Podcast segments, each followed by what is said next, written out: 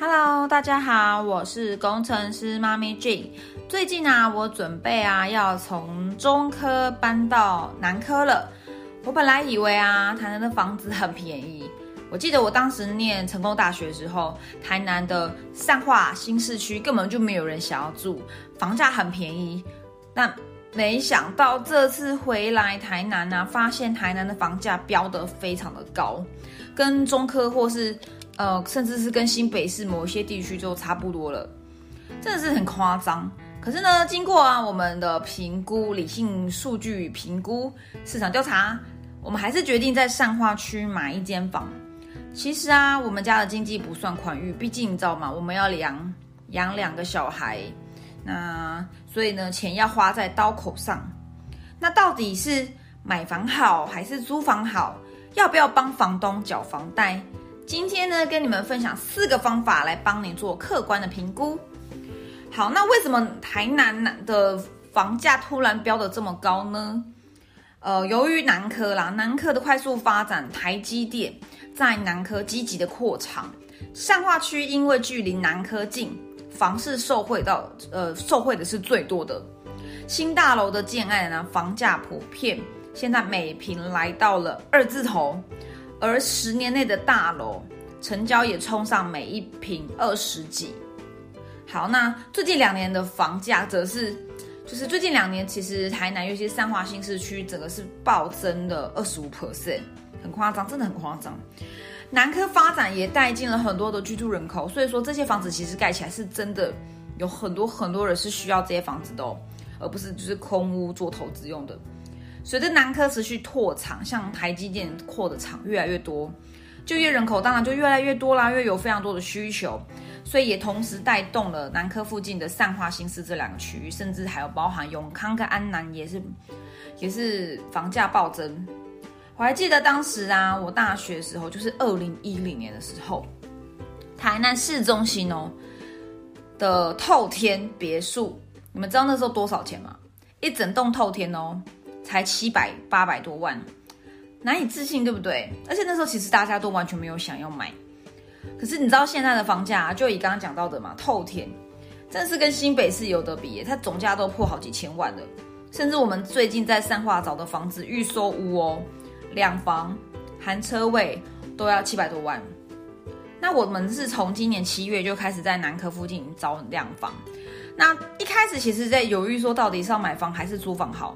那我们是直接先锁定了善化附近，因为它靠离靠近那个南科很近，而且市区的机能很便利。只是呢，没想到两房的租金竟然跟在中科的时候一样贵。两房含车位价格范围，我是说租金啊，刚刚讲的是售价嘛。如果讲租金啊，就跟在南科租房，呃，在中科租房子一样，两房含车位的价格是一万七到两万八，当然就是看你那个是。格局啊，几厅几卫啊，甚至是建安都有关系哈，所以范围其实有落差到将近一万。我们看到这个租金之后非常惊讶啊，就是也是一样，就是只能说很夸张，很夸张，没有别的形容词了，因为完全跟想象中的当年的台南房价差太多了。我们就所以就是直接转而直接就连租金的租屋就没有考虑了啊，就直接决定要买房子。然后呢，只是说一一查了房价。实价登录，天哪，竟然也跟中科差不多，两房开价是七百到九百多万，三房甚至是破千万，一一两一两千万都有，然后甚至有一些是没有车位的。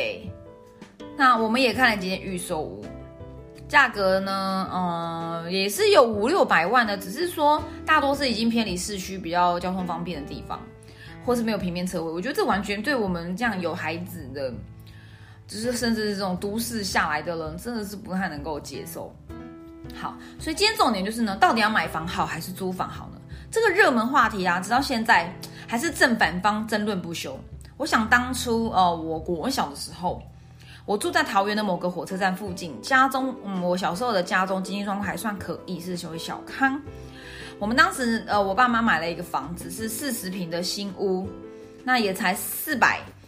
多万含平面车位，好，那当时其实，在班上你是人人称羡的，因为可以坐在大楼，然后又，而而且这个其实我没有想到，当时这二十几年前，如果你家住大楼，这件事情是很很酷的，是吗？是吗？你们当时有这样经验吗？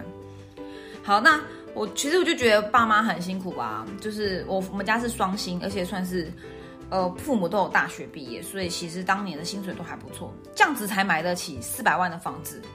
然后那时候就听到我妈说要缴房贷，缴房贷。然后甚至那时候我小时候对房贷的概念是什么？大家知道蜡笔小新的爸爸广那个演员广志吗？他是不是常常说：“天哪，我还有三十二年的房贷要缴？”但是我觉得怎么可能？房贷三十二年，这是什么什么概念？怎么可能有人贷这么久？付得完吗？哎，没有想到现在长大后，我们就跟蜡笔小新的爸爸妈妈一样，我们也是在背着三十年的房贷，为了房贷而苦恼。到底买房还是租房好？要不要帮？要不要帮房东？要不要帮房东？看，真的太激动了！要不要帮房东缴房贷？今天就是跟大家分享这件事情。好，所以我们接下来重点来了，我们有四个方法来客观评估。第一个，哎，笔记拿出来哦，赶快哦，笔记拿出来，因为今天会有一些数学要教你做计算，你可以轻松的用这个方法来评估你到底要买房还是租房好。第一个，有没有长期定居的打算？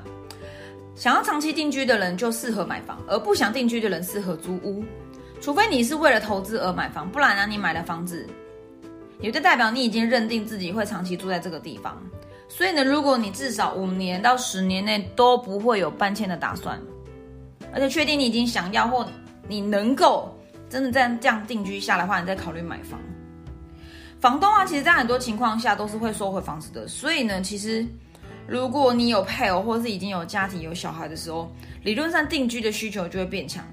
毕竟多数的人还是会希望居住的稳定性，而不用去看房东的脸色来决定自己要住在哪里，对吗？另外，如果你是年纪比较大的这这长青族、单身族，租房的难度会越来越高，所以还是建议你可以早日自产，以防未来你年纪真的到一定程度，你就没有办法再买房子，房东不想租给你。好，那第二个呢是租金机会成本，这是什么呢？租金大于房贷利率可以考虑买房，而租金低于房贷利率是考虑租房。首先呢，我们就来搞清楚房贷本金跟利息的差异。房贷的利息就跟租金一样了，就是你付出去后就不会再拿回来的钱。那只是说房贷利息是给房东，那租金是……诶，说错了，房贷利息是给银行，租金是给房东，但它都不会再回到你口袋。而房贷本金呢，就是当你把房子卖掉时还可以拿回来的钱，就是你的资本。所以当你如果有急用，或是有其他投资规划需求，你还是可以透过增贷把钱调度回来使用的。好，所以这不一样啊，房贷本金跟利息差很多，你们要先理解这个东西。举例啊，如果你现在需要每个月付一万块的租金，在房贷利率假设我是取一个整数好的，如果是两趴的条件下，你等于是每个月帮房东付了六百万的利息啊，说错了，每个月去支付。房这个房贷六百万算下来的利息，这样这样讲比较准确。刚刚可能讲错了，怎么算呢？六百万，那它的房贷利率两趴，所以用六百万乘以零点零二嘛，再除以每一个月十，就除以十二，所以等于每一个月要付一万块的租金。好，那既然如此，为何不干脆直接背房贷嘞？对不对？你与其每个月缴一万块租金，你帮房东去付付这些钱。你为何不自己付嘛？呃，背房贷去付利息呢？至少你还拥有一个房子的的一个所有权，你最后还会把这些钱拿回来，本金嘛，本金还有机会调度回来的，而不是帮房东就是把全部把利息都缴掉了。而且当你卖掉房子时，就是刚刚讲到的嘛，如果你是自己买房，你还有机会把房贷本金拿回来，继续买下一间，这是为了未来长期，你绝对不会是买一间就住一辈子，你一定会买有小。换中由中换大，所以呢，你是可以透过这样的方式，不断的帮你换屋，也是一种投资。好，举例，如果以下南科的房价来说，如果你是首购族，目前房贷利率，我刚查了一下行情，如果你是首购族，然后有一些青年贷款这些可以使用，房贷利率可能是一点二到一点四趴，你购买一个两房全新含车位八百万的一个房子，在三化。就在南科附近，你每个月利息大概是落在八千到可能就不到一万啦。可是呢，你知道吗？像我刚刚不是讲到两房左右有平车的，租金都要一万七，左右。当然我有看到一万二、一万三的，但是大部分平均值就是在一万五到一万七，也有两万的。这是往远远大于房贷利息啊！刚刚讲到嘛，房贷利息是不到一万，可是你的租金是一万七，这样差很多。所以建议的话，你还是去，如果你有能力，你有头款，你还是去买房，真的会比较划算。所以呢，也因为这个，我们决定直接买房，就没有考虑了啦。好，再来第三个也很重要，叫租金房贷比。租金房贷比就是每个月的租金去除以每个月的房贷本利支出，就是你的。每月租金去占了你每月房贷本利支出的比重，就是你的租金到到底是占了整个房贷比例多少 percent？比例越重，代表当然就是你的租房几率成本越高，呃，机会成本越高。当你的租房房贷比超过五十 percent，等同于你不只是帮房东缴他的利息，你还帮他还掉本金哎！你干嘛帮房房东还本金呢？所以当租房的这个租金房贷比大于五十趴，你就考虑买房；小于五十趴，代表比例还没这么重，你还是可以考虑租房。讲到这边呢，可能就很混淆。我跟你说，其实我当初听看到这个资料，我真的是想了超级久，我看了两遍我才看懂。所以呢，纸笔拿出来，把今天讲的这些东西好好的记录下来。好，那有任何问题还是可以问我，我可以把一些资料传给你。好，那。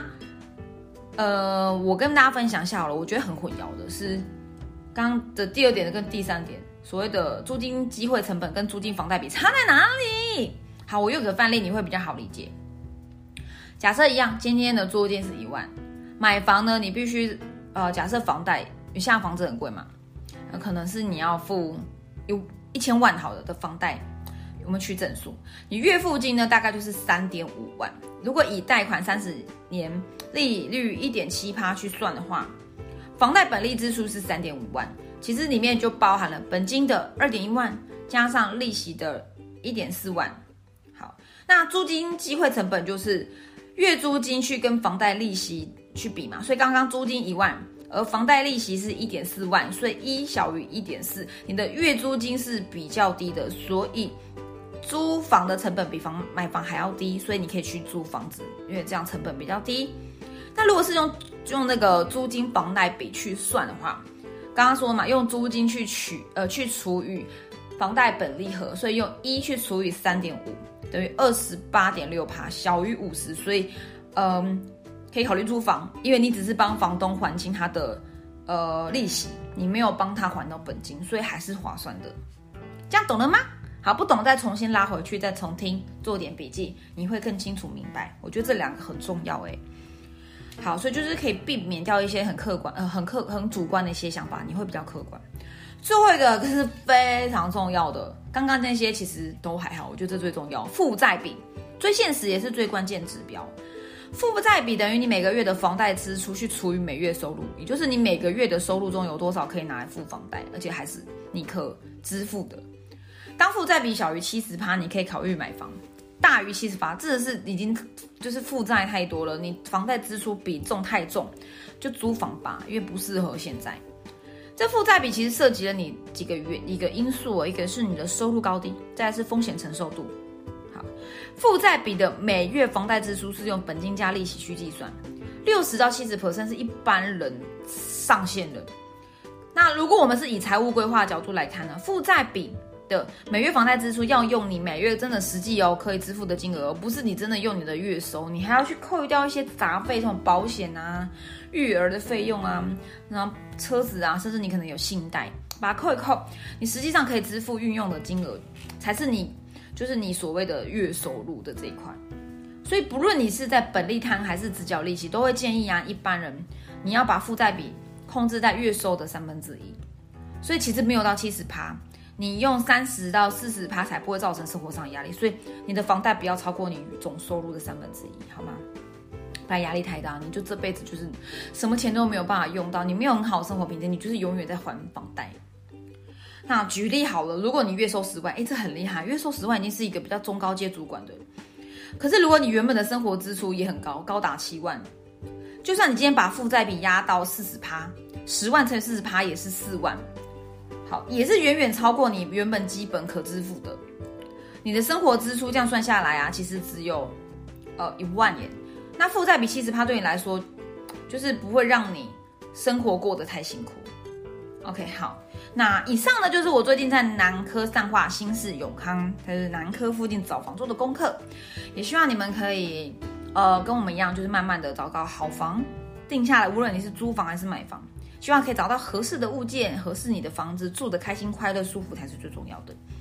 那如果就是呃，如果你身上也跟我们一样，真的为这个困扰的话，呃，就祝福你可以透过这样资讯，更清楚知道自己到底适合买房还是租房。感谢你今天收看收听，我是工程师妈咪 Jean。如果你喜欢我的节目，欢迎订阅和给我评价啊，这是对我一个很大的支持跟鼓励。我接下来会制作更多很棒的节目，除了创业、妈妈斜杠，或是嗯直销，或是网络行销，我也会再多一块，因为这是很多人在敲碗想要听我讲的，就是卖房。因为我们家其实有买卖房子，目前是第四间的经验。好，我就跟你们分享很多我们在思考的一些。一些内容，好，我就会制作更多很棒的节目给大家啦，所以请多多支持我，给我订阅跟分享，给我一个鼓励。我们下期见喽，拜拜。